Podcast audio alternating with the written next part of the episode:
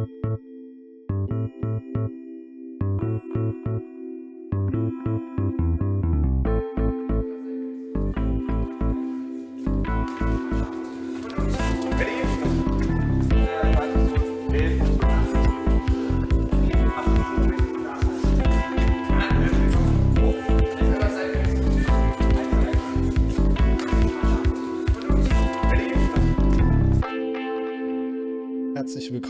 Beim FV Bad Düben Podcast, dem Format, was 100 Jahre Vereinsleben hörbar macht.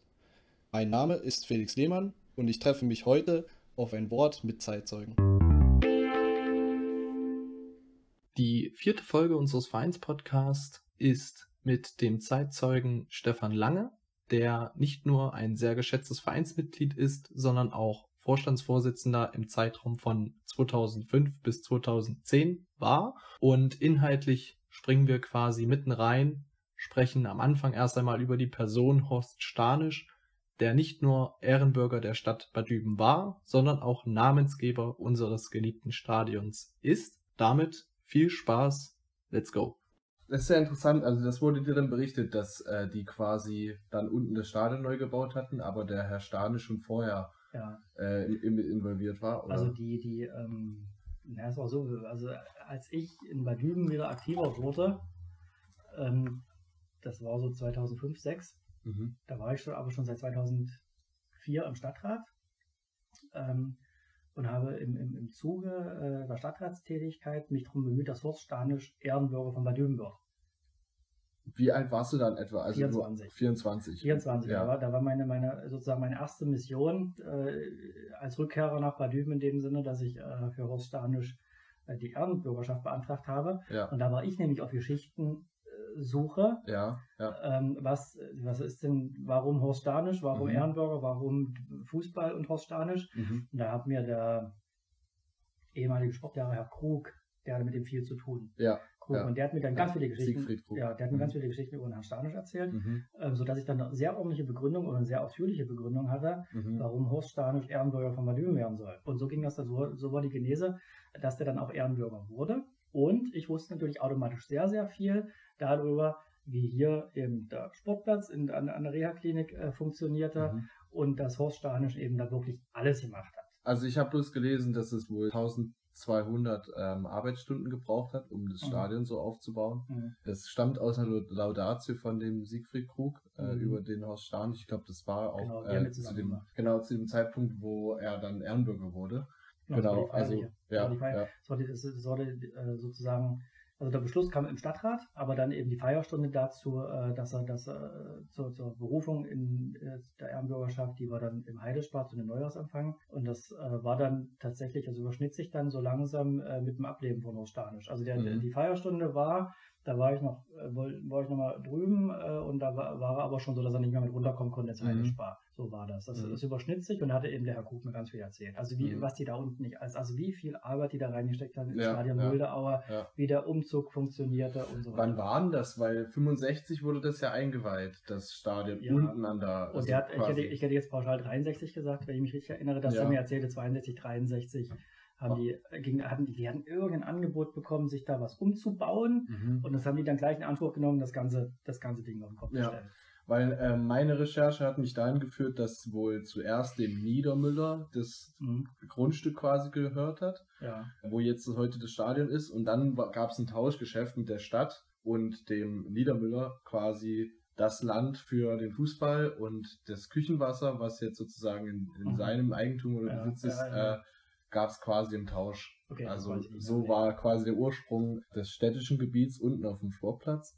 Vorher, klar, hier am, am Moorbad quasi Fußball gespielt, aber ursprünglich war es auch angedacht, das Freibad, wo, hinten das Freibad ist, ähm, mit dem Fußballplatz zusammenzulegen. Mhm. Aber da gab es wohl äh, einfach verkehrslogistische Probleme, weil halt so viele Menschen auf einem Ort und äh, zu wenig ausgebaute Straßen dort vorhanden gewesen wären. Und deswegen hat man sich dann für die entschieden, wo, die, wo es heute liegt. Aber vielleicht nochmal zurück zum Thema Fußball. Wie war dein erster Kontakt mit dem Verein? Du hast Mit dir nicht erstmal. ja, auch über? Horst. Ja, okay. Da war ich aber ein bisschen jünger, da war ich äh, fünf oder sechs Jahre. Aber halt, ich hatte ähm, schon, also klar, als Kind oder als kleiner Junge spielst du ja immer Fußball. Und ähm, da hatte ich dann eben mit Horst, also kam Horst Stanisch hier mal vorbei, mhm. weil zwei Häuser, drei Häuser auseinander und sagte, Mensch, sieht doch gar nicht so schlecht aus, mhm. äh, komm doch mal runter, ja. äh, dann und dann ist Training. Ja, und so war das. Und dann bin ich da mal runtergegangen, zum, also runter heißt ins Stadion Muldeaue ja. äh, und ähm, habe da mittrainiert. Oh ja, dann war da auch gleich gefangen. Also das mhm. hat mir so viel Spaß gemacht, mhm. ähm, dass ich dann ehrlich gesagt in meiner Kindheit ja nichts anderes gemacht habe als Fußball gespielt. Ja, ja, bei mir war das ähnlich. Ja, also, aber ja. Ist, ja auch, ist ja auch cool so, ja. Äh, hat Spaß gemacht, hat natürlich dann auch immer was damit zu tun, wie die Mannschaft drumherum ist. Und wir waren relativ früh ein fester, fester Stamm. Mhm. Also das war ja tatsächlich, hieß ja damals eben noch Kinder, Knaben und sowas, ja, mhm. was heute eben ja, CDEF-Jugend mhm. ist. Und da bin ich eben im Bereich Kinder, habe ich angefangen, also nach Kinder, das ich kann, kann jetzt nicht sagen, das ist dann wahrscheinlich F-Jugend, ähm, ja, F-Jugend und danach kam Knaben. Und spätestens ab Knabenmannschaft war mal der harte Kern. Also, und dann seid ihr mit dem Kern und, und, und durch alle ja, Jugenden durch. Und dann sind wir, also dann, dann hatte der harte Kern eben fünf, sechs Namen. Und dann kam entweder mal das eine Jahr die Älteren dazu oder das andere Jahr die Jüngeren. Mhm. Und die, die sind auch zusammen. Also immer, ja. waren auch sportlich recht, also schon ganz vernünftig vom mhm. Niveau für Bad Düben. Und das war dann, das hat sich dann auch schulisch wieder gefunden. Also man, man irgendwie hat das alles zusammengewachsen. Also ja. das, das, Leben war bestimmt durch Fußball. Äh, selbst in der Schule ging es nur um Fußball. Und Freundeskreis natürlich. Freundeskreis, ja, nur ja, Fußball. Dann hier nebenan hatten wir eine, eine ganz große Wiese was eben jetzt zugebaut ist. Da haben wir uns mhm. immer alle getroffen. Und also entweder wir hatten zweimal eine Woche Fußball unten im, im, Stadion und die anderen drei Werktage hatten wir Fußball hier nebenan. Mhm. Ja, also wir haben ja. fünfmal eine Woche Fußball gespielt und am Wochenende dann eben nochmal äh, das Punktspiel gemacht. Es gab nur Fußball, gab mhm. nichts anderes und äh, das hat auch echt Spaß gemacht. Und wie ging das dann weiter? Du bist ja dann irgendwann im Vorstand gelandet, aber. Ja, da habe ich ja zwischendurch, ja. also wir spielten jetzt hier äh, eben Jugend äh, bis zur Jugend hoch, ähm, auch mit festem Trainerteam, was alles ganz gut war. Ähm, und ähm, dann ging es zur Armee. Nach der Armee äh, äh, ist es, oder während der Armee und mit Studienbeginn ist es abgebrochen. Also äh, das Fußballer-Dasein hier mhm. in Bad Düben. Ähm, aber deswegen war ich trotzdem dem Sport weiterhin verschrieben. Es reichte nicht dazu, dass ich mich, dass ich für mich entschieden habe, ich möchte gern äh, dreimal die Woche trainieren gehen und am Wochenende Punktspiel machen. Das war das, das ging zeitlich tatsächlich nicht. Aber das wurde dann ganz spannend. Ich hatte dann eben, dadurch, dass ich trotzdem noch Sport betrieben habe, ähm, Leute kennengelernt, äh, namens Carsten Hensel und Nico Knaube, ähm, die eben in Eilenburg spielten. Mhm. Und dann haben wir eben privat zusammengespielt und so weiter. Und dann kam irgendwann die Idee, lass uns doch eine Fußballschule gründen. Also wir haben darüber gesprochen, dass wir gesagt haben, wir finden, um ehrlich zu sein, äh, das Niveau des Vereinstrainings im Nachwuchsbereich im Landkreis schlecht, also durchschnittlich schlecht. Mhm. Sicherlich waren da äh, hier und da gute Trainer dabei und auch gute Mannschaften, aber jetzt über die breite Masse gezogen war das kein innovatives Fußballtraining mhm. aus unserer Sicht. Und dann haben wir gesagt, lass es uns anders machen. Wir gründen hier äh, in Eilenburg eine Fußballschule, mhm. die aber jetzt nicht auf, äh, auf einen Ligabetrieb abstellt, sondern dass wir sagen, wir unterstützen punktuell die Vereine vor Ort, also wir fahren raus mhm. und dort, wo die trainieren, trainieren wir, trainieren wir die Kinder auch. Mhm. Und in Ergänzung machen wir dann ähm, aber äh, während der Ferien, also erst waren nur Sommerferien angedacht, am Ende wurden es fast alle Ferien, eben äh, wie Ferienlager mit Fußball. Das war ja dann die Elebiber Fußballschule. Genau, das ist die Fußballschule ja. Elebiber. Ja. Und das Ding funktionierte auch super, hat auch Spaß gemacht. Aber wie das so ist, wirst älter, noch, also andere Prioritäten werden gesetzt, ist einfach so. Und dann die, die es ursprünglich betrieben haben, also die das Ding gegründet haben, die Schule, ähm, wir haben uns dann mehr und mehr zurückgezogen und sind mehr in, in, in, in, in die Berufe reingegangen. Und dann haben wir das eben Sportstudenten übergeben, die es auch weitergemacht haben. Das ist ja interessant, weil dort habe ich tatsächlich mein erstes professionelles Fußballtraining, wenn man so will, absolviert in der Elebüber Fußballschule. Ja. Das war bei uns auch noch so, dass wir quasi von der Schule abgeholt wurden ja, zum Sportplatz. Genau. Ja. Genau, und äh, dann hat dort quasi das professionelle Training stattgefunden. Ja, man sieht, ich bin heute kein Profispieler, das hängt sicherlich nicht mit der Fußballschule zusammen. das hat mindestens Charakter und äh, die allgemeine Kompetenzen gebracht. Mhm. Auf also, jeden Fall. Also, und, und auch für Sportliche, also selbst wenn man. Profi wird, aber man ist auch definitiv dann auf einer anderen Leistungsebene. Also wir hatten auch eine, eine Teilnahmemöglichkeit bei so einem internationalen Turnier in Ungarn. Ja, ich kann mich erinnern, ja. In ja. Kaposchwar, also wir waren ja quasi Vertretung Deutschland dort. Das ist auf jeden Fall ein Erlebnis, auch mit Tobias Bendel. Genau, 2,6, ähm, 7 sowas. Richtig, war. also was, was allen Beteiligten bis heute im Kopf ist. und, äh, Tobias war so der Erste, der, der so nachrutschte, also aus der zweiten Generation. Ja. Tobias ist sozusagen der erste aus der zweiten Generation. Mhm. Der erste nach Hänsel, Knaubel, Lange ja. ist dann Tobias Bendel da zugestoßen mhm. und es wurden ja dann immer mehr. Aber es hatte schon anderes, also es hatte wirklich anderes Niveau, Mhm. muss man, kann man schon so sagen. Und ich glaube, wir haben da auch insgesamt den Landkreis, ähm, also den, den Vereinen im Landkreis sportlich gut getan. Schade, dass es sich nicht ganz durchgesetzt hat, aber das lag dann auch daran, dass wir, dass die, die es gegründet haben, eben dann doch was anderes irgendwann mal machen mussten beruflich und dann Mhm. kippte das ein bisschen in die Richtung, ähm, die, die es machen, müssen auch ein gewisses Geld verdienen.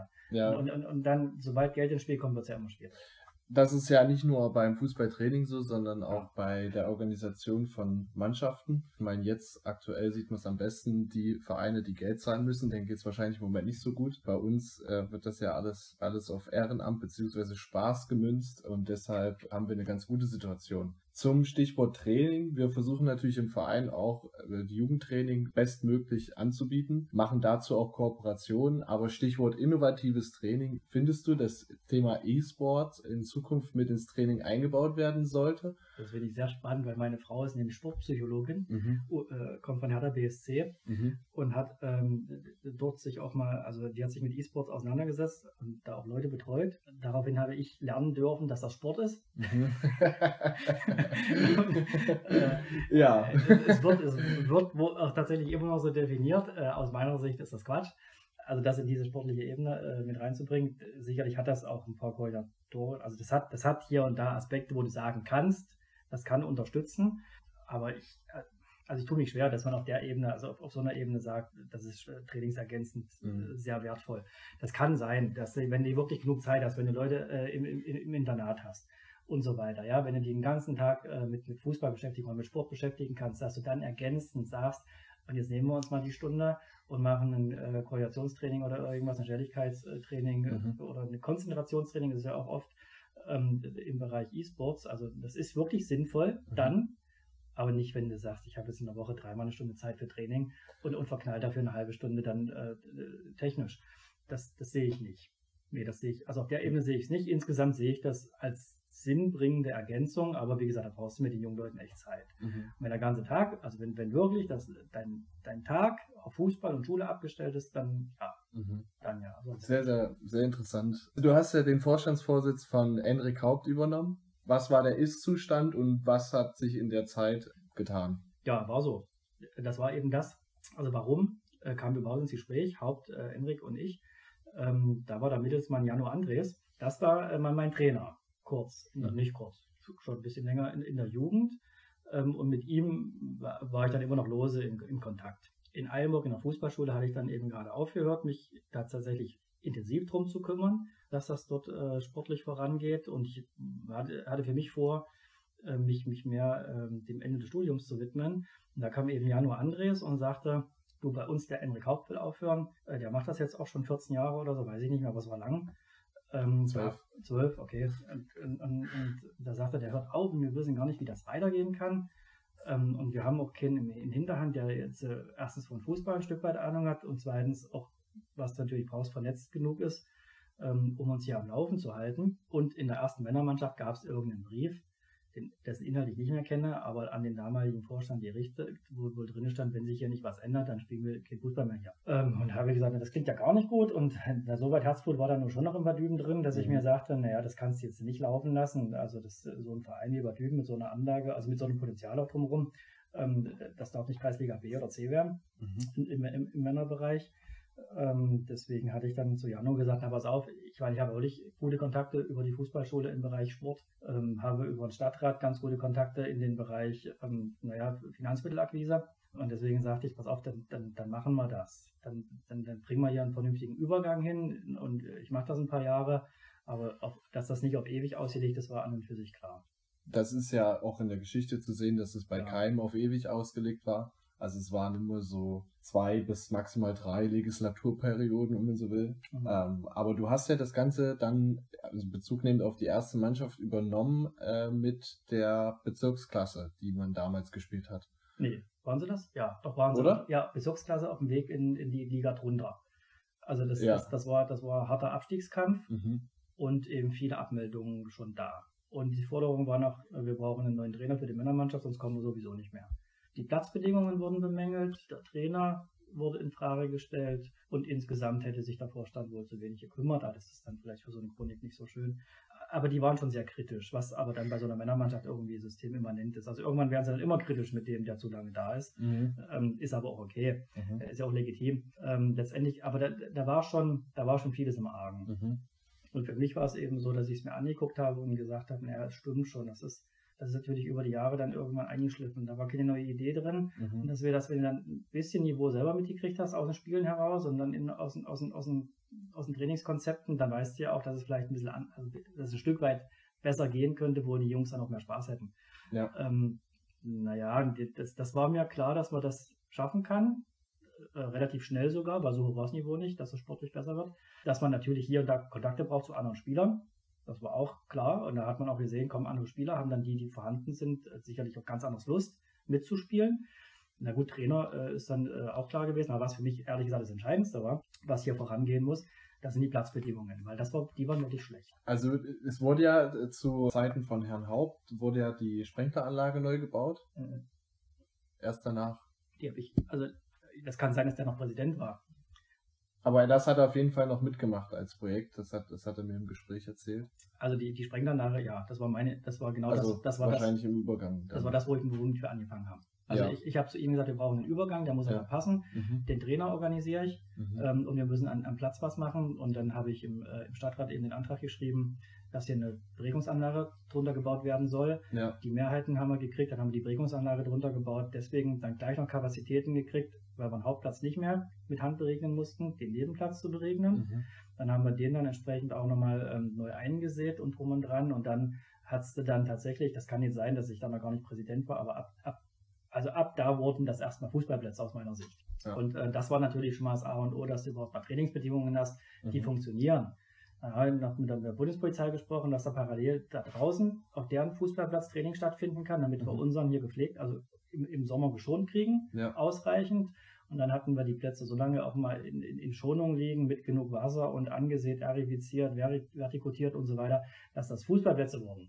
Mhm. Also, wenn man mal ehrlich ist, am Ende von der ganzen Aktion war der Aschenbahn äh, besser als vor der Hauptplatz. Und das war, das war wirklich ein entscheidender Schritt. Und, und, und, und dann fiel es auch ein Stück weit leichter, dass man dann mal eben mit anderen Spielern reden konnte, äh, ob sie nicht Lust hätten, in Bad Fußball zu spielen, weil ab dem Moment war da zumindest mal weg, nee, auf eurem Acker spiele ich nicht Fußball. Jetzt noch mit dem Argument äh, parallel dazu, dass man den, den Herrn Plüme äh, organisieren konnten. Ähm, der hat ja nun wirklich von Fußball, also der hat ja selber mal Leistungsfußball betrieben mhm. und hat auch, hat auch schon ein anderes Training gemacht, war insgesamt mal ein neues Gesicht, war Bezirksliga erfahrener Trainer. Also das, ähm, das hat schon funktioniert dann. Also einen neuen Trainer mit neuen Platzbedingungen, das hat es viel leichter gemacht, um mhm. dann eben zu sagen, ähm, wir wollen noch ein neues Spielermaterial ran. Ähm, da, da, war vieles geebnet. Da war auch dahingehend schon viel geebnet und das war eigentlich der Hauptpunkt, dass dann äh, die Profiroll wieder wach wurde und dann gesagt hat, Mensch, da passiert ja echt mal was. Mhm. Also da, da passiert was, was, was irgendwie nach nachhaltig aussieht. Also mhm. da wollten wir, da, da wären wir auch wieder mit an Bord. Da machen wir mit. Da hat man Glück. Also Herr Walter und ich haben uns wirklich gut vertragen. Mhm. Ähm, also das war ein, das, das war schon eine Zielstellung, die wir da hatten, äh, wo wir hin wollten. Und der war auch, der wurde dann auch wieder richtig interessiert am Dübener Fußball. Der hat ja selber mal gespielt. Mhm. War nicht so kurz und auch recht intensiv und erfolgreich. Und dann hat er eben für sich äh, eben Spaß daran äh, empfunden, dass wir das vielleicht zusammen wieder nach vorne bringen.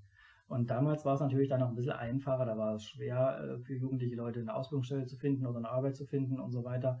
Da war es dann eben für uns gut, dass wir mit denen werben konnten, dass wir gesagt haben, also wer eine kaufmännische Ausbildung oder eine technische Ausbildung oder irgendwas dergleichen sucht, der wird wohlwollend von der Profirolle betrachtet, geprüft mhm. und im Regelfall haben die denen dann auch Ausbildungs- und Arbeitsplätze angeboten. Mhm.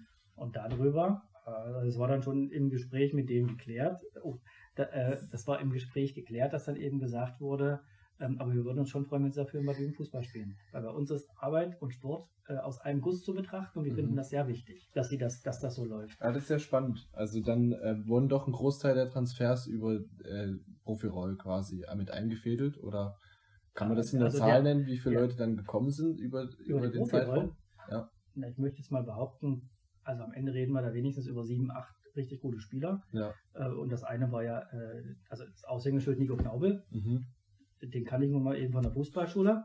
Äh, und zum anderen ähm, war das eben so, dass er sich sagte, pass mal auf, ich, ich will auch nochmal beruflich was anderes machen, also eine andere Ausbildungsrichtung. Und äh, das war natürlich dann das A und O. Mhm. Also mit dem reinzugehen Klar. dort. Der hat dort eine Berufsakademie-Ausbildung bekommen. Das war natürlich für uns Bombe. Mhm. Das, äh, das, das, äh, das ist ja dann das Zeichen nach außen gewesen, dass man sagt, Mensch, Nico Blau spielt in Bad Fußball, na, dann kriegst du natürlich nochmal ganz anders Leute hier ran. Mhm. Ja, und so war es. Und für uns war es natürlich gut. Wir waren Kumpels aus der Fußballschule. Die Berufslehrer hat er seine Ausbildungsstelle gekriegt. Also das, das hat sich schon gegenseitig sehr gut ergänzt. Mhm. Dann haben die im selben Zuge mit Nico Knaupel kam ähm, Stefan Scholz aus Grevenheinig, ein unglaublich schneller, guter Fußballspieler. Ähm, der hat noch einen Kumpel mitgebracht, ähm, der hat nicht bei der Profirolle gearbeitet, äh, Lars Meyer. Der war aber auch richtig gut. Damals war Grevenheinigen auch noch ein, äh, eine richtig top Adresse. Also da hast du über einen Sommer drei Spieler gekriegt mit Bezirksliga-Niveau und drüber. Also bis, also Scholz, glaube ich, sowieso Oberliganiveau und Meyer und Scholz eigentlich Landesliganiveau. Also du hast dreimal da richtig was hingestellt. Und die haben natürlich dann automatisch die anderen mitgezogen und das ging dann jeden Sommer so weiter. Du konntest akt aktuelle Spieler halten, mhm. besser. Und teilweise war es dann sogar so wie bei Mario Andres. Ähm, die haben schon immer Düben gespielt und hatten dann beruflich eben irgendwie Probleme, warum auch immer. Und die haben dann in der Profirolle eben Arbeit gekriegt. Mhm. Also obwohl sie schon hier gespielt haben, ja. das war schon super für alle. Also das, das System funktionierte echt klasse, bis 2009 äh, die Wirtschaftskrise kam. Und dann funktionierte das System eben nicht mehr so gut. Der ja. Tormann, also Marco Terpitz, äh, riesen, also richtig guter Tormann, den haben wir nur gekriegt, weil er dort Arbeit gefunden hat. Die werden nicht, also die werden nicht nur aus sportlichen Gründen zu uns kommen das glaube ich. Äh, war das dann eine Kooperation mit Profiroll, dass, also, dass quasi nur der, der Job organisiert wurde oder hat man zusätzlich noch Geld gezahlt äh, für die Spieler?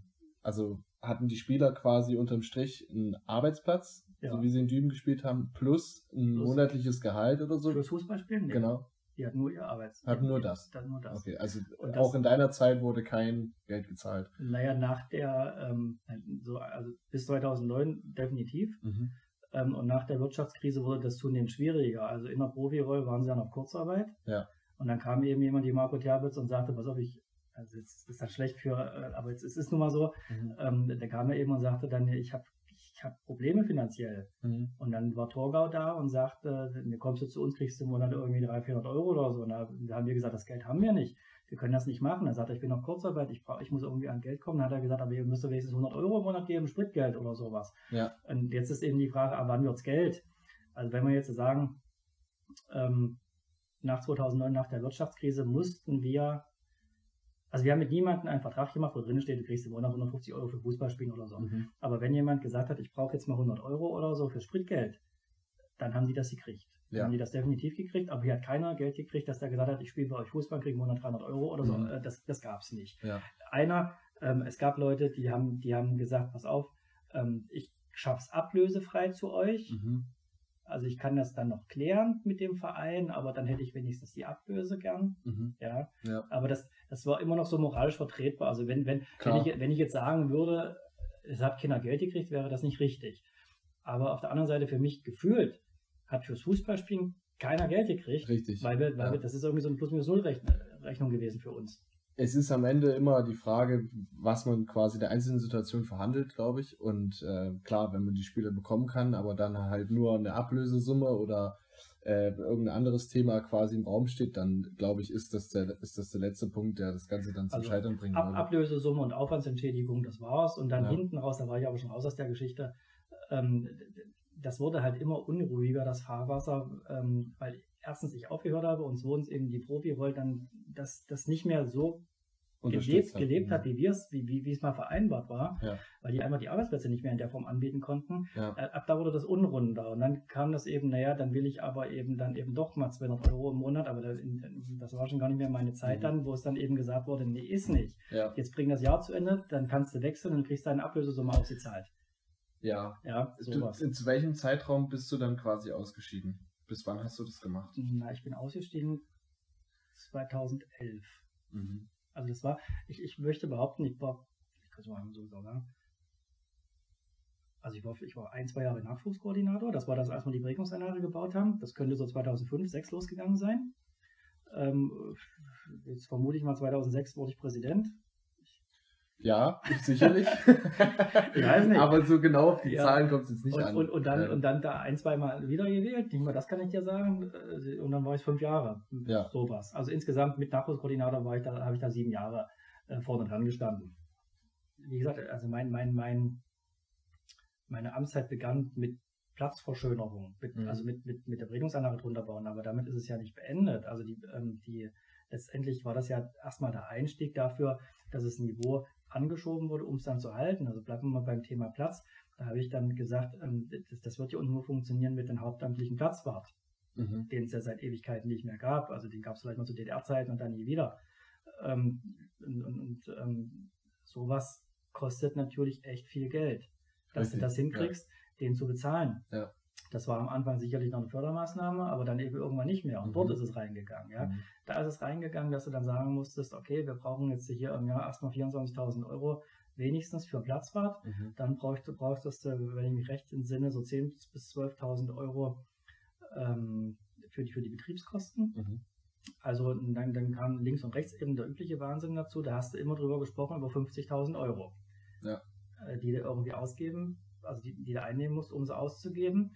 Naja, und wenn du dann die Beiträge gegengerechnet hast, das war nicht viel. Also das war nicht viel, was da kam ähm, im Verhältnis. Und deswegen war natürlich die Hauptaufgabe, die Profirolle hat es nicht viel Geld gegeben, die haben mir Arbeitsplätze gegeben. Ja, klar. Aber deswegen habe ich ja trotzdem diese 50.000 Euro organisieren müssen. Und dann war die Ja. Hauptaufgabe, jedes Jahr aufs neue 50.000 Euro zu organisieren. mhm. Und das geht natürlich nur mit viel Kontakt. ja, richtig. Und äh, da, da musst du mit vielen Leuten reden und da musst du sehr oft mit vielen Leuten reden und dann äh, möchtest du ja immer mal noch beim Fußball unten sich sehen lassen. Also Ja, dann, klar. und dann Ja. geht das irgendwie, das, das nahm kein Ende. Und dann, dann kommt die Zeitung, dann kommt das und dann haben irgendwelche Eltern geschimpft, äh, weil sie mit ihrem, wem auch immer da unten nicht zufrieden waren und weil sich alle ja nur um den Männerbereich bemühen und niemand um den Nachwuchs und so weiter und so fort. Da kam dann auch ein Stück weit Stress rein. Ähm, warum das ganze Geld in den Männerbereich fließt, äh, wo die Antwort dann immer war, ja, das Geld fließt ehrlich gesagt in die Energiekosten, in den Platzwart. Ja, das ist das Wesentliche, wo es drin ist und nicht im Männerbereich. Und der Männerbereich muss aber eben als Flaggschiff bezeichnet werden, weil über eine erste Männermannschaft hast du auch eine Chance, den Nachwuchs nach oben zu bringen. Mein Anspruch war immer, dass wir dann jeden Nachwuchstrainer in, in eine Lizenz reinbringen. Mhm. Ja, aber das geht ja erstmal wirklich nur, wenn die Rahmenbedingungen stimmen. Und ähm, da muss man aber ehrlich sagen, dann stieße ich in Badüm irgendwann auf Grenzen. Also Ja. die, die Profirolle kommt äh, auf der einen Seite aus der Wirtschaftskrise und da funktioniert das System nicht mehr ganz so gut, dass man sagt, du kannst dort eine Ausbildung machen, du kannst dort arbeiten und deswegen ähm, haben wir hier relativ gute Fußballer, also oder haben sehr gute Fußballer auf gutem Niveau vorhanden. Also ab 2009 wurde das von der Seite eng und auf der anderen Seite ähm, wurde es zunehmend dann schwierig, eben die Rahmenbedingungen für die Infrastruktur aufrechtzuerhalten. Ja. Weil es sollte ja weitergehen. Ich wollte dann, äh, dann eine überdachte Tribüne bauen. Mhm. Da waren Vorgespräche schon geführt, da war mit Bauernhaustechnik der, der Sponsor und so weiter schon gefunden, der es baut, die, die, die, die Kabinen sollten neu gemacht werden und so weiter, weil einfach, also für, für den Anspruch, der da war, von wegen wir spielen Bezirksliga, eventuell sogar mal noch eins drüber, ähm, mit einer zweiten Männermannschaft und jede Jugendmannschaft ist besetzt Mhm. mit Lizenz, mit, mit lizenzierten Trainer. Für den Anspruch ist die Infrastruktur nicht ausreichend. Was muss ich denn bis dato noch tun? Also ich meine, äh, bis heute gab es immer mal Veränderungsmaßnahmen, aber die waren ja jetzt strukturell nicht so eingreifend oder einschneidend wie vergleich, verglichen mit einer Tribüne oder ähm, ja. Ja, aus mit, meiner Sicht muss ein bisschen, äh, also wenigstens ein kleiner dritter Platz hin, äh, hin also dort, dort entstehen, also gebaut werden. Ähm, kann sogar ein Hauptplatz sein, Mhm. aber einer, der, unglaub, äh, der unendlich belastbar ist, ja, also wo du, wo du, den du auch für die Öffentlichkeit äh, möglichst frei machst, Mhm. ähm, da- damit du auch wieder viel mehr äh, Laufpublikum ins Stadion reinholst äh, Ja. und, und dann von dort vielleicht mal wieder äh, ein bisschen äh, in Akquise treten kannst mit jungen Leuten, die du vielleicht noch gar nicht kennst. Mhm. Ähm, also das ist für mich das A und O, ein dritter Platz, wie gesagt, unendlich belastbar, immer für die Öffentlichkeit da äh, und, und mit Licht. Aber ein Kunstrasenplatz fällt ja dann raus. Der hält ja eine Haltbarkeit von zehn Jahren und dann kannst du die 100.000 neu in die Hand nehmen, quasi. Naja, ich wollte ehrlich gesagt immer einen bauen äh, damals.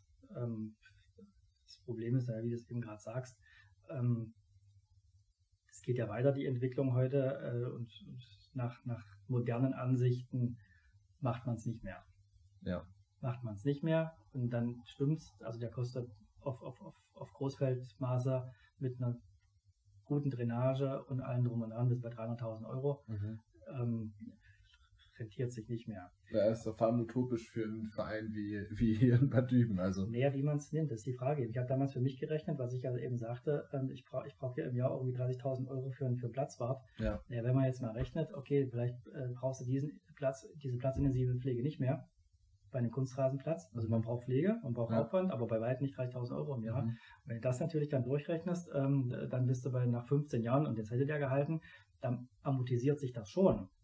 Dann amortisiert sich so ein Platz tatsächlich und ähm, mit viel, viel mehr Trainingsbelastungsstunden drauf. Das Problem ist ja, dass der Rasenplatz, der, der schafft ja in Bad maximal 6000 Stunden Belastung.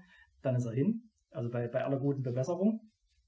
Dann ist er hin mit so, mit so einem äh, Kunstrasenplatz, da kriegst du problemlos 15.000 bis 20.000 Stunden im Jahr trainiert und das eröffnet ganz andere Möglichkeiten. Und wenn du dort mal mit, mit einem vernünftigen Lichtkonzept arbeitest, was ja, was jetzt äh, bloß gut passiert, ähm, dann, dann, dann kannst du ja in ganz andere Trainingsprozesse eintreten. Mhm. Ja. ja, das stimmt. Also äh, natürlich kann man äh, das Training und die Trainingszeiten auch äh, ausdehnen. Es findet nicht mehr so viel parallel statt, vor allem auch auf dem Nebenplatz, der ja ja, das ist ja das Problem. Was, ja. was bringt dir das, wenn da drei, vier Jugendmannschaften parallel trainieren? Ja. Deswegen bin ich ja damals immer zur, zur Bundespolizei raus. Mhm. Habe immer parallel Zeiten beantragt dort draußen mhm. und dann die Leute rausgeschickt. Und da, selbst sowas stieß eben dann auf Kritik bei den Eltern, muss man ehrlich sagen, warum sie die Kinder so weit wegbringen müssen, nur damit er erst auf dem Hauptplatz trainiert. Na, so ist es nicht. Es geht um Platz und es geht um, um, um Platzbelastbarkeiten. Mhm. Und das meine ich aber ein bisschen, also das, das, das ist auch der Mangel der Infrastrukturen bei Düben. Äh, die Leute sind sportlich ähm, nicht so entwickelt, um das vollumfänglich zu verstehen. Was, was so ein Verein braucht.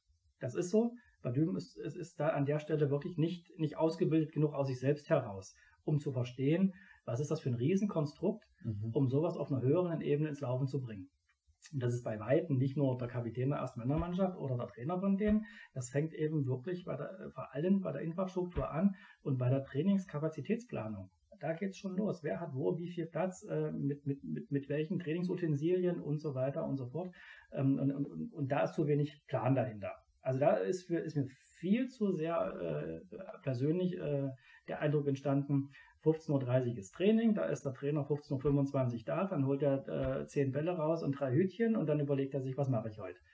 Ähm, und damit kriegst du natürlich nicht das Niveau organisiert, was du aus, aus dem Unterbau heraus brauchst. Also es ist natürlich klar, dass ähm, mit ja, den Trainerlizenzen, die da auch gemacht werden müssen, der Trainerjob an sich auch zeitintensiv ist. Also das ist ja auch unser Anspruch, dass wir quasi eine gewisse Qualität des Trainings einfach fordern und wünschen und eben deshalb die Qualifikation über den DFB gemacht werden.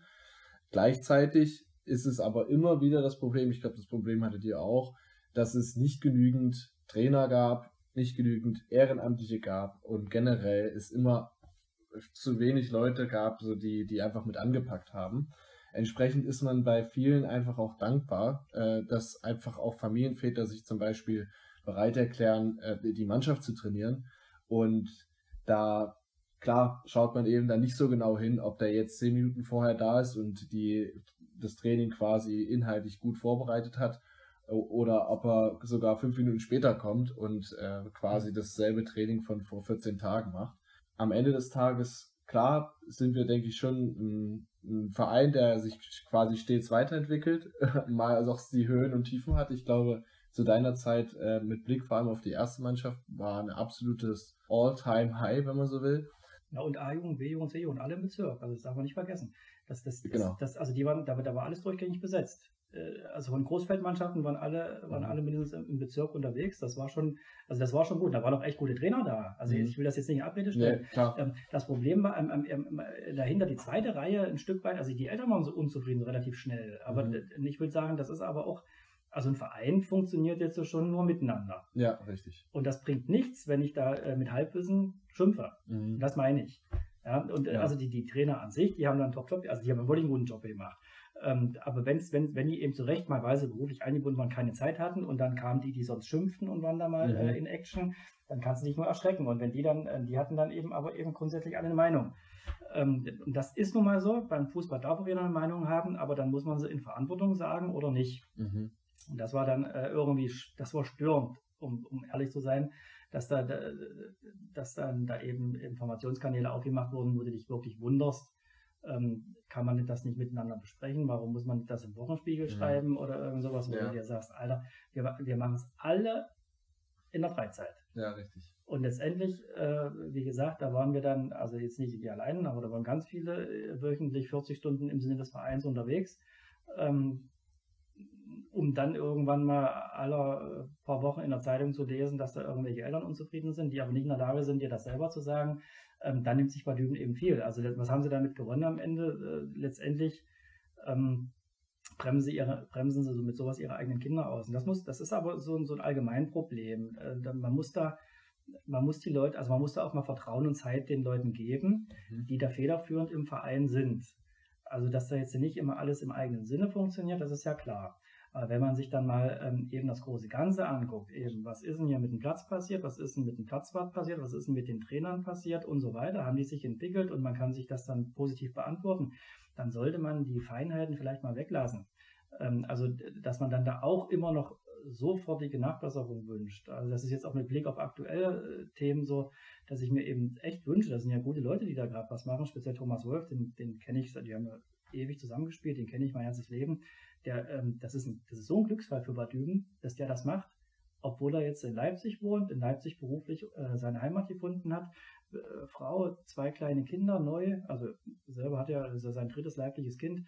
Ähm, von daher, das, die, die Leute sollte man einfach mal in Ruhe und vor allen Dingen in Dankbarkeit machen lassen. Mhm. Ich kann das, ich kann das nicht hören, wenn ich dann eben, wenn ich irgendwo hinkomme und dann denken die Leute, sie müssen mit mir über Fußball reden und, und dann wird erstmal erzählt, wie schlecht der neue Vorstand ist oder sowas, ja. Also ich höre es ja selten, mhm. aber ich höre es und das finde ich, das finde ich, das finde ich wirklich unter aller Kanone, äh, wie man sich das erlauben kann, so eine Meinung erstmal für sich zu entwickeln und die dann auch zu, kundzutun, ohne dass man sich selbst einbringt.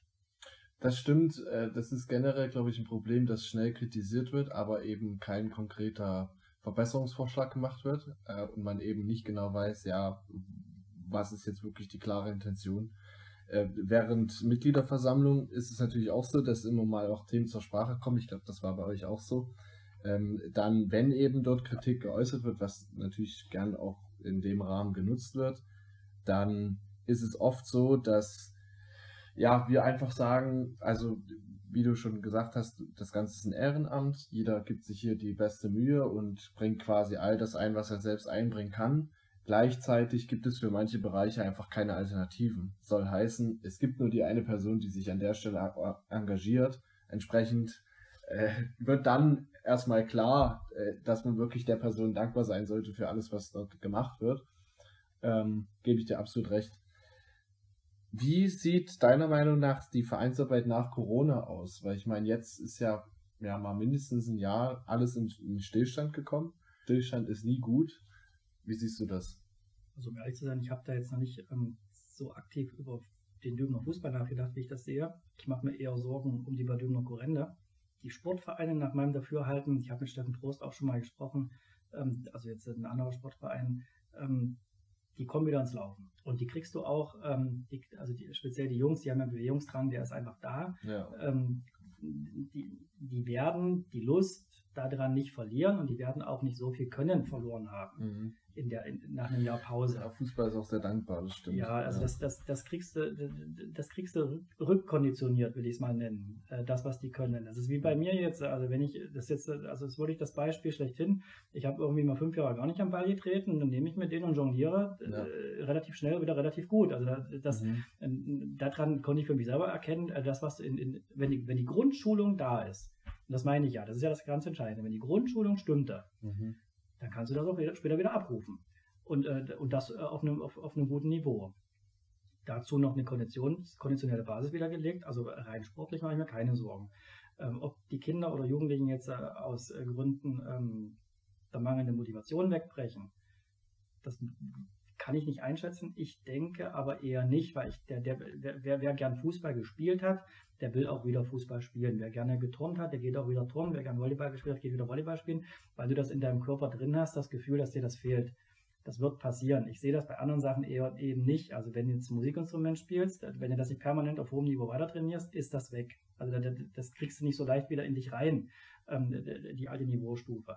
Ähm, so einen Chor, der, der ja nur 70, 80 Mann auf sich abgestimmt arbeiten lässt, mhm. ja, dass du die dann wirklich erstmal wieder auf, zurückführst auf, auf, auf, auf die Stufe, wo du herkommst und dass alle überhaupt wieder an Bord sind, die werden ja älter, das stelle ich mir schwieriger vor. Beim Fußball ähm, glaube ich, ähm, das wird wenn ich schätze, würde ich mal vermuten, da kommen äh, zum Trainingsauftakt nicht viel weniger als beim letzten Training da waren vor einem mhm. Jahr.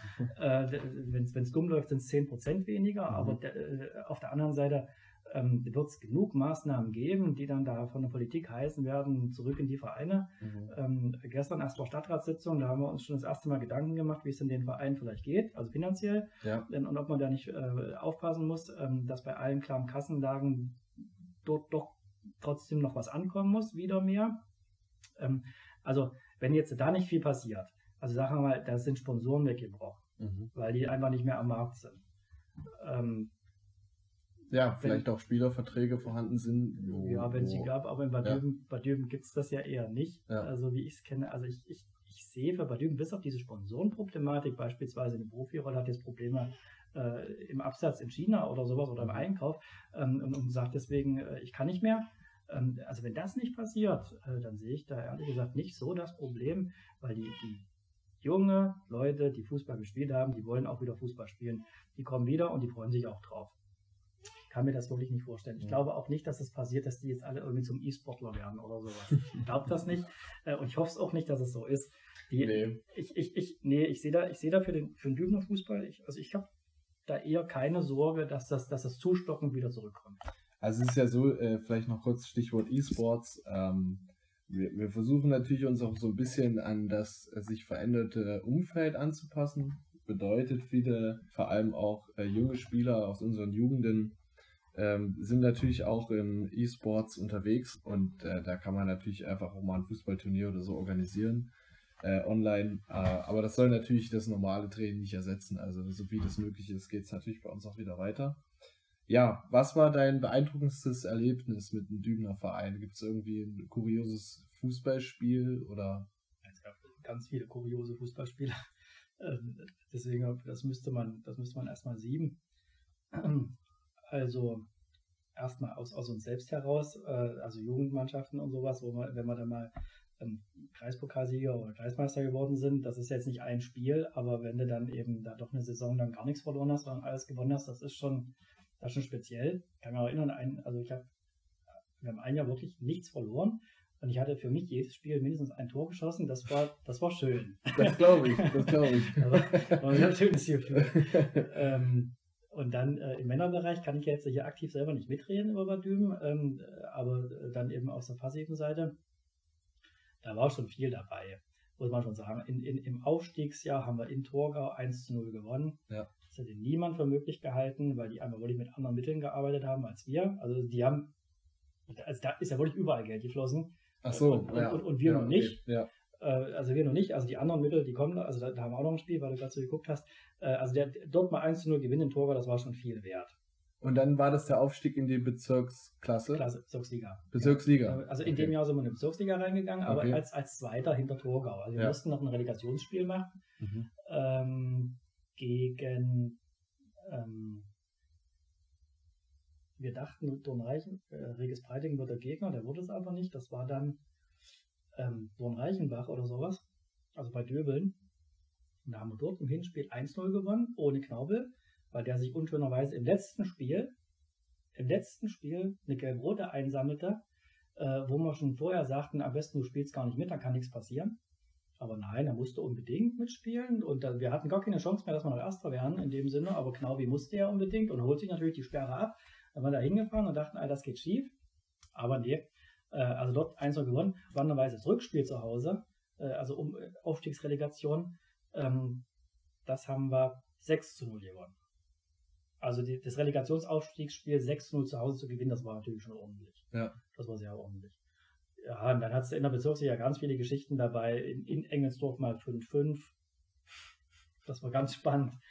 Ähm, und äh, ein Spiel zu Hause, also wir hatten, wir hatten ein Jahr dabei in der Bezirksliga, das war der, der zweite Nicht-Abstieg, glaube ich, war das.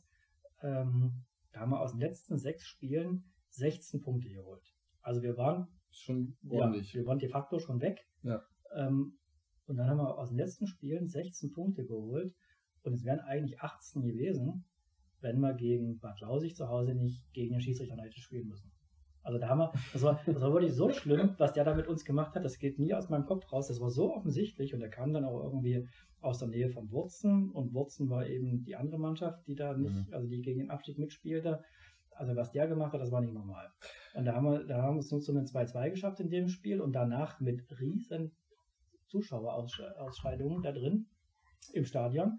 Das war, okay. das war ja voll. Ja. Also da waren ja dann immer 150 äh, Mann wenigstens da. Und an dem Tag, glaube ich, in Richtung, in, an dem Tag in Richtung 200. Ja. Und äh, da weiß ich noch, wie heute mit Jano Andres, äh, nach Abpfiff sind wir äh, auf dem Platz äh, in dem Mittelkreis und haben zu dem Schiedsrichter gesagt, bleiben Sie bitte erstmal hier.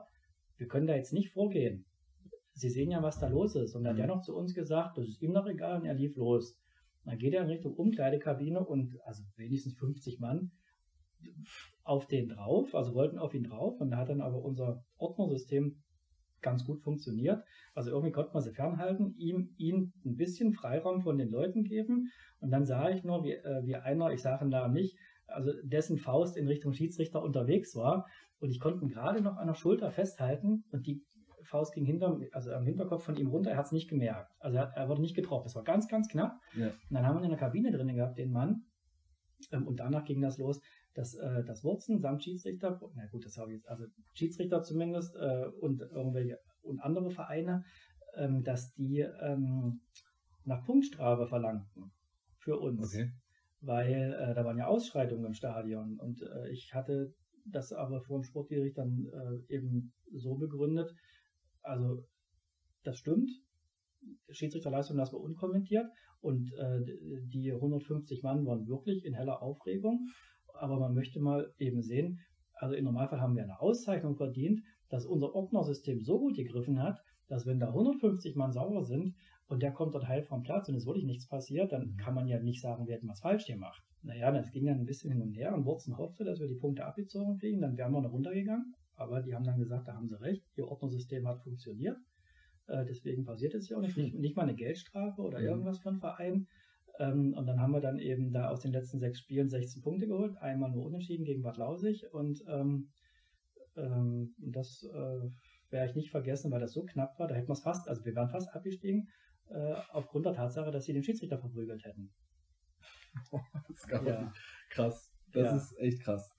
Wie kann man sich das überhaupt vorstellen, äh, so, so, eine, so eine Sportgerichtsverhandlung? War das oft dann der Fall, dass ihr das, dass ihr auch Sachen am grünen Tisch geklärt habt? Oder naja, rote Karten viele. Ja. Ja, aber das hat gut geklappt, das konnte ich gut. Was ich gibt's? Ich, ich, nee, das, das ist ja, das ist ja, das musste ich ja nur schriftlich äußern. Ach so, okay. Und ich habe mich dann da jedes Mal schriftlich mit äh, in Berufung auf äh, sämtliche Paragraphen, die es da. Die was sagt man denn da? Na, ich kann mich, machen wir, machen wir am Beispiel. Ähm, machen wir am Beispiel Nico Knaube gegen Torgau. Wir spielen zu Hause. Nico Knaube ähm, ist im 1 zu 1 äh, in Rückwärtsbewegung mit dem Torgauer Stürmer. Ähm, der Name fällt mir vielleicht sogar noch ein vom Stürmer. In jedem Fall, der war, der war, der war richtig schnell, mal richtig gut. Also so 40, 45 Meter vorm eigenen, vom eigenen Tor fängt Knaubi an, den zu halten. Die beiden ähm, kämpfen sich in dieser, in dieser Position in Richtung Strafraum und kommen auch im Strafraum an und im Strafraum fällt er um, der, der Stürmer. Mhm. Schiedsrichter entscheidet auf Elfmeter und rote Karte Notbremse Nico Knaube. Danach ähm, Feststellung, ich glaube, vier Spiele Sperre für Nico. Mhm. Naja, im Spielbericht stand eben drin, Nico Knaube beginnt 45 Meter vor dem Strafraum, äh, ein Foul mhm. und so weiter und so fort. Und dann habe ich äh, als Beispiel jetzt in dem Falle dann eben einen Begründungsbrief geschrieben. Das war irgendein Paragraph 4 oder sowas, kann ich mich erinnern, wo drinnen stand, ähm, der, der Freistoß ist dort zu pfeifen am Ort des Beginns des Vergehens. Mhm. Also irgendwie sowas stand da drin und dann ja, ja. eben inklusive Paragraphenangabe eben äh, dann auf, auf einer objektiven Ebene äh, habe ich dann eben versucht nachzuweisen, dass der Fehler ja vielleicht woanders liegt. Mhm. Und war ja in dem Fall offensichtlich. Also der, ja. schrieb, der schrieb selber einen Spielbericht rein, klar, äh, das Foul beginnt 40 oder 50 Meter vorm Tor mhm. und endet im Strafraum. Ich pfeife Meter gebe rote Karte. Ja. Dann habe ich reingeschrieben, okay, also wir haben jetzt schon nicht mal ähm, beantragt, dass das Spiel neu aufgelegt wird, mhm. äh, weil ist ja, eine ja, ja, ist eine offensichtliche Fehlentscheidung, was da passiert ist. Ja. Aber jetzt könnte das ja nicht noch mit vier oder fünf Spielen äh, Sperre für Nico Knaubel dann noch obendrein äh, belohnen, was da ja. passiert ist. Naja, mhm. und das war dann wirklich so, Knaubel hatte ein Spiel Sperre und das ging und, das, und unsere Saison ging weiter. Jetzt muss man sehen, wie entscheidend das war, weil vier Spiele ohne Nico oder eins ohne Nico, da sind wahrscheinlich sechs Punkte Unterschied. Naja, und, und ungefähr so kann man sich vorstellen. Also das waren im Wesentlichen Geschichten, die sich auf dem, auf dem, äh, also auf, auf dem Blatt Papier abgespielt haben. Mhm. Und dann habe ich eben nur, wie damals von dem Schiedsrichter, der eben fast verprügelt wurde, dann habe ich nur seine Stellungnahme zugeschickt gekriegt, habe meine Stellungnahme dazu abgegeben und am Ende ja. hat das ein Richter von Ferne entschieden. Entschieden, ja. Mhm. Ja. Aber das Gute ist, mit dem Sportgericht, aufgrund der Eilenburger Zeit, wir kannten uns alle gut. da weiß, äh, wissen die Richter wahrscheinlich, ja, äh, wer hat, wie argumentiert. Ja, das hat auch gut geklappt. Nee, das ja. hat, die, waren, die waren tatsächlich immer auf unserer Seite. Ich kann mich erinnern, ähm, äh, Spieler, eigene Spieler haben sich gewundert. Also die waren abend vorher noch in der Disco und auf einmal haben wir gesagt, na, du kannst morgen doch spielen. Dann haben die sich gewundert, wie denn das ging, dass man so, so kurz nur gesperrt war, aber das haben wir äh, zwei, dreimal geschafft. Ja, das ist ja gut. Ja. Aber das war dann nicht äh, der reine Härte, der, der mhm. da auch mit. mit äh, nee, der war, der war ja Vorsitzender vom, vom, vom äh, Fußball.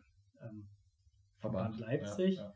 Und auch beim Sportgericht war auch. Ja, wenn es dann, ja, das stimmt. Also wäre das dann, also hätte sich das hochgeschaukelt, wären wir dort reingekommen, ja. aber wir mussten ja, das wurde ja vorher, vorher weggenommen. Wie sind die Instanzen vom Sportgericht? Gibt's ja, ich weiß es nicht mehr. Aber ich, ich äh, das, das, da war sogar noch ein Unterschied drin. Also gibt es wahrscheinlich verschiedene Zuständigkeiten ja, ja, für, ja, ja, für und dann mit Staffelleiter und ähm, ich, ich, will den Namen jetzt nicht sagen, der nee, da, nee. Äh, das, hat, das hat aber schon gut geklappt für uns. also alles, alles, was kritisch werden konnte, wurde vorher weggenommen. das, hat, das hat wirklich gut geklappt. Ja. Das heißt, wenn man jetzt festhält, so welche Werte sind eigentlich wichtig für ein funktionierendes äh, Vereinsleben, vielleicht auch äh, ja, äh, funktionierende Zusammenarbeit im Vorstand, also ja, erstmal erst Vernetzung. Erstmal, ja, ja, na gut, also ich hätte, ich hätte jetzt gesagt, erstmal muss du positiv bekloppt sein, ja. dass du sowas machst. Ja. Also du musst schon positiv verrückt sein, ähm, weil das ist schon, das ist schon zeitlich sehr intensiv, was du da machst und auch emotional. Das mhm. ist es. Und dann geht es natürlich darum, du musst selber aus meiner Sicht unbedingt Sportler gewesen sein, nicht unbedingt Fußballer, aber du musst wissen, was es ausmacht, wenn du mit jemandem anders zusammen auf der Platte stehst. Mhm. Das, kannst du, das kann Fußball sein, das kann Volleyball sein, das kann Handball sein, aber du musst mal miteinander Mannschaftssport betrieben haben. Sonst ja. kannst du dich da überhaupt nicht reinversetzen, was gerade in dieser Truppe vor sich geht. Und ja. warum die aus ihrer Sicht vielleicht dann auch recht haben oder auch nicht, aber man muss dieses Wir-Gefühl schon kennen. Ja. Und wenn du das Wir-Gefühl vom Platz runter kriegst, in so einen Verein rein, darum geht's ja, dann hast du da wirklich dann, dann macht das schon Spaß und dann hast mhm. du auch Erfolg. Also darum geht es. Und deswegen, aus meiner Sicht, musste in erster Linie positiv bekloppt sein. Zweitens musste äh, selber Sportler sein oder gewesen sein. Ähm, und dann kommt das ganze politische, sage ich mal, dazu, also was eben Vernetztheit ist, äh, was eventuell äh, Kommunikationskompetenz betrifft. Ähm, das sind ein Stück weit sogar Wirtschaftler sein musst, weil so einfach ist es am Ende doch nicht, dass du eben, wie gesagt, am Ende hast du mal hier und da noch einen Angestellten, den du mitschleppst, dann äh, musst du aufpassen, dass so ein Verein ja gemeinnützig ist und das möglichst auch bleiben sollte, mhm. dass du da keine Fehler machst. Also ja. da musst du schon relativ, nee, nicht relativ, da musst du wirklich viel können. Ähm, deswegen ist es aber auch ähm, tatsächlich ein guter Entwicklungsprozess und ich würde jedem, also so eine, so eine Größe wie bei Düben, so eine Größenordnung, ähm, finde ich das völlig richtig, wenn das Leute machen, ähm, die vielleicht noch nicht 50 Jahre sind, sondern jünger, mhm. weil du nämlich dabei selber auch unglaublich viel lernst. Was waren deine, äh, was war dein, dein Lerneffekt aus der Zeit im Vorstand? Ich, ich will es mal so sagen, ich habe da nichts Neues gelernt, weil ich eben alles aus, aus, der, äh, aus, der, aus der Fußballschule kannte, das ist ja mhm. nichts anderes. Ähm, ich habe es bloß intensiver hier dann alles wahrgenommen und, und ähm, weil die Fußballschule, die war ja noch abstrakter. Und dann eben mal hier äh, haben wir einen Verein unterstützt, mal dort einen Verein und, und hier ist dann aber alles gebündelt gewesen, immer derselbe Ort, immer dieselben Leute, ja. ähm, immer das gleiche Umfeld. Also das, ich habe da, ich habe da ähm, für mich nichts Neues gelernt, aber ich habe es am Ende profunder gekonnt, ja. ähm, weil es einfach eine andere Anwendung ist. Mhm. Es ist einfach eine andere Anwendung immer wieder, immer wieder. Also dass du im, im, im Sommer äh, eben auf Spielersuche gehst, äh, dass du dich das ganze Jahr um Geld kümmerst äh, und darüber hinaus aber eben auf keinen Fall vergessen darfst, ähm, jede Mannschaft irgendwie ähm, mitzubedienen. Also was ich hier wirklich gelernt habe, wie, wie, wie sensibel ähm, Eltern sind äh, in Bezug auf, ist die Mannschaft meines Kindes auch genug im Fokus? Das ist ein gutes Stichwort. Also ich ja. mache ja die Öffentlichkeitsarbeit und da versuche ich natürlich auch alle Mannschaften stattfinden zu lassen. Das ist natürlich immer eine gewisse Herausforderung, wenn man einfach gar nicht vor Ort ist, also die Spiele ja. nicht mal live sieht. Äh, und dann natürlich die Zusammenarbeit, also zwischen den Eltern und mir und auch den Leuten vielleicht, die, die es dann doch gesehen haben und vielleicht auch einen Spielbericht schreiben könnten, ja, einfach wichtig und erforderlich, einfach, dass äh, eben da auch der Fokus eben drauf gerichtet werden kann überhaupt. Ne? Also, ja.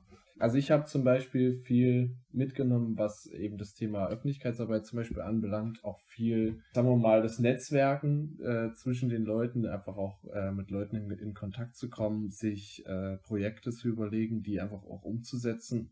Das oftmals mit der Prämisse, dass es kein Geld kosten darf. Das ist ja eigentlich das auch äh, ein interessanter Punkt, der der gar nicht so leicht umzusetzen ist, aber wenn er dann mal läuft, ist eigentlich auch interessant ist zu sehen, äh, für wie viel äh, Geld man sich teilweise Sachen kauft oder äh, anfertigen lässt oder was auch immer und das eigentlich alles viel, viel günstiger geht, mhm. wenn nur wenn man ein bisschen drüber nachdenkt.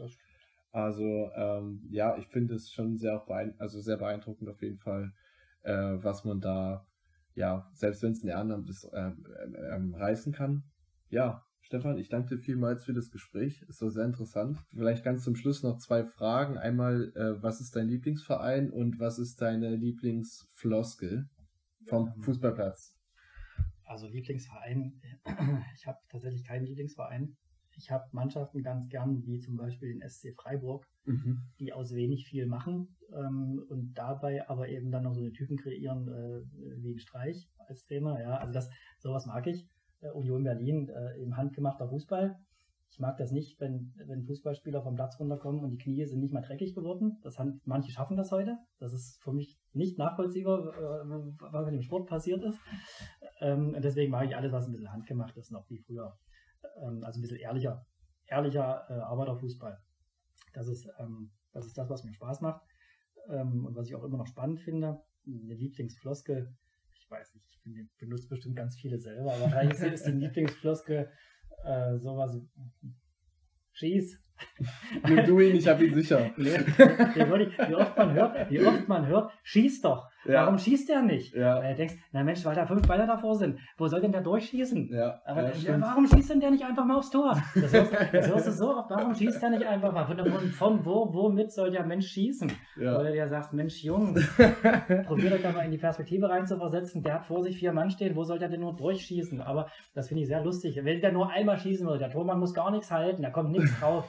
naja, da kommt natürlich nichts drauf, wenn die gut verteidigen. Und das sind so eine Sachen, wo ich mir denke, viele Leute, also so ja, das ist, den, die haben dann, die haben halt eine verzerrte Selbstwahrnehmung oder, oder die wollen ja, glaube ich, indirekt damit sagen, ich hätte ihn gemacht oder so. Ja, ja, klar, klar. Äh, das, also das, das, ist halt lustig, wie, wie, wie, das ist ja so ein bisschen wie jugendliches Geprotze, ja. ja also das, ja. das, und das haben wir dann, das ist das Lustige am Fußball, dass dann eben die 50, 60-Jährigen und 70-Jährigen, die haben das ja alle dann immer noch.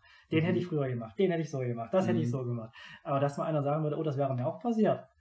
Ja, also Elfmeter vorbeigeschossen. Ja, klar. Das, heißt, das hörst du selten. Ja, aber, das, aber da ist man, glaube ich, selbst auch zu eitel. Oder das ja, ist auch so ein gewisser Witz, der da mitschwingt. Das genau. stimmt. Also das ist ja nach wie vor so, dass wenn man auch alte Spielkollegen trifft, zum Beispiel, die, äh, mit denen man früher mal zusammengespielt hat oder gegen die man früher gespielt hat, dann ist es ja genau gleich. Also dann ist es ja auch immer, ja, äh, du bist ja heute noch immer so schlecht wie früher ja, und äh, ne, zwei linke Beine und so. Ja, also äh, es gibt ja bei den alten Herren immer die, eben auch die Floskel, wenn zwei gegnerische Mannschaften quasi aufeinandertreffen, dass selbst der Gegner den, den Gegenspieler auffordert, ihm den Ball zuzuspielen.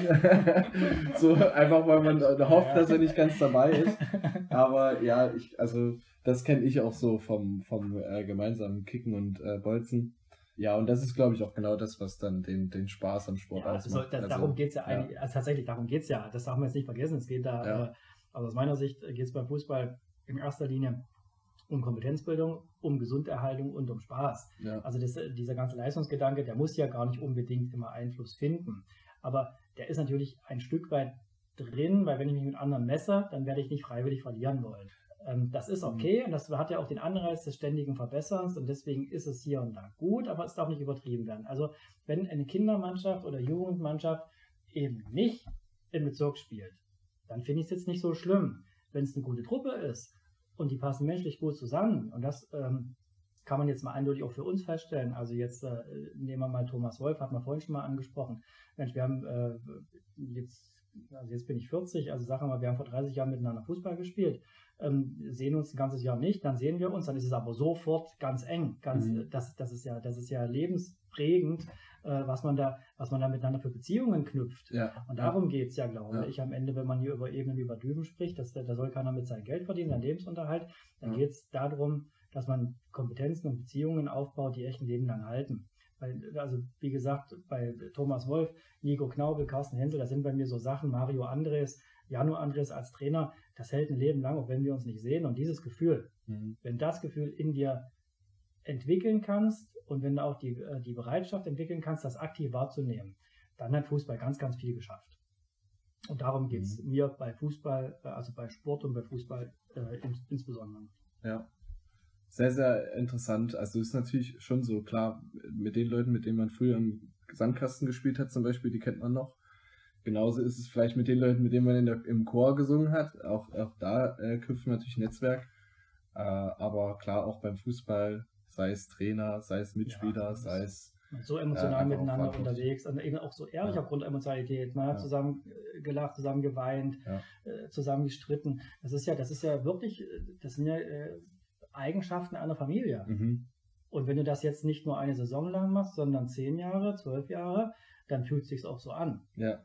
Und, ich, und wie gesagt, ich glaube, darum geht es, weil die werden mhm. sich dann ein Leben lang nicht verlieren, die Leute, und äh, sind füreinander da. Und äh, was Besseres kannst du als Verein nicht machen. Das ist doch ein schönes Schlusswort.